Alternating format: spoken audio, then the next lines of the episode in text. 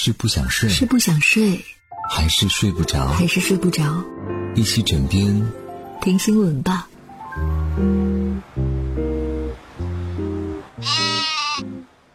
Hello，你好，我是婷婷。今天晚上继续用五分钟时间和你聊聊身边事。别人家的食堂又来了。近日，厦门大学一食堂向学生征集菜单，引发关注。海报上写着。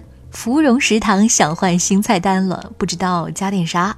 路过的同学们给点建议吧。末了还加了一句：“毕竟快过年了，阿姨也想冲业绩。”征求意见海报很快被大家的心声淹没了。花甲粉、凉皮、煎饼果子、可乐鸡翅、驴肉火烧等等，同学们一口气报了一百六十九道菜。海报上密密麻麻的写满了各色菜品，其中呢也不乏一些亮点。比方说，有人点了佛跳墙，有人特别注明要西红柿炒蛋咸的，有人写出了让无数网友佩服不已的 “biang biang 面”。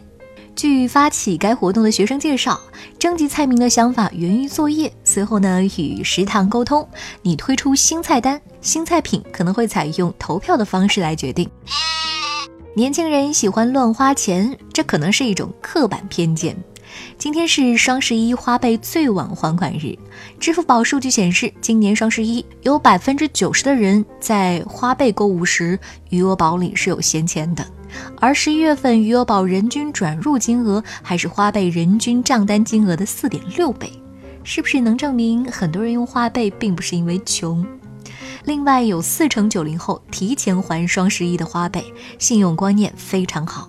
此前，尼尔森的调查发现，用花呗等信贷服务的年轻人对未来普遍更有信心。难怪有网友评论：“凭本事用的花呗，也凭本事还。”再来认识一辆最霸气的婚车，新郎用铲车迎娶新娘，路再烂也要接回家。近日，在云南昭通，一段新郎坐铲车迎娶新娘的视频走红了。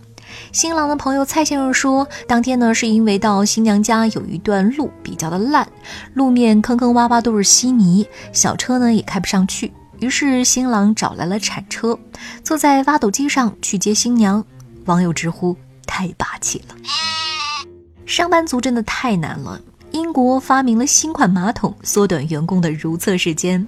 对于上班族来说，在忙碌的工作中上厕所是变相休息的一种方式。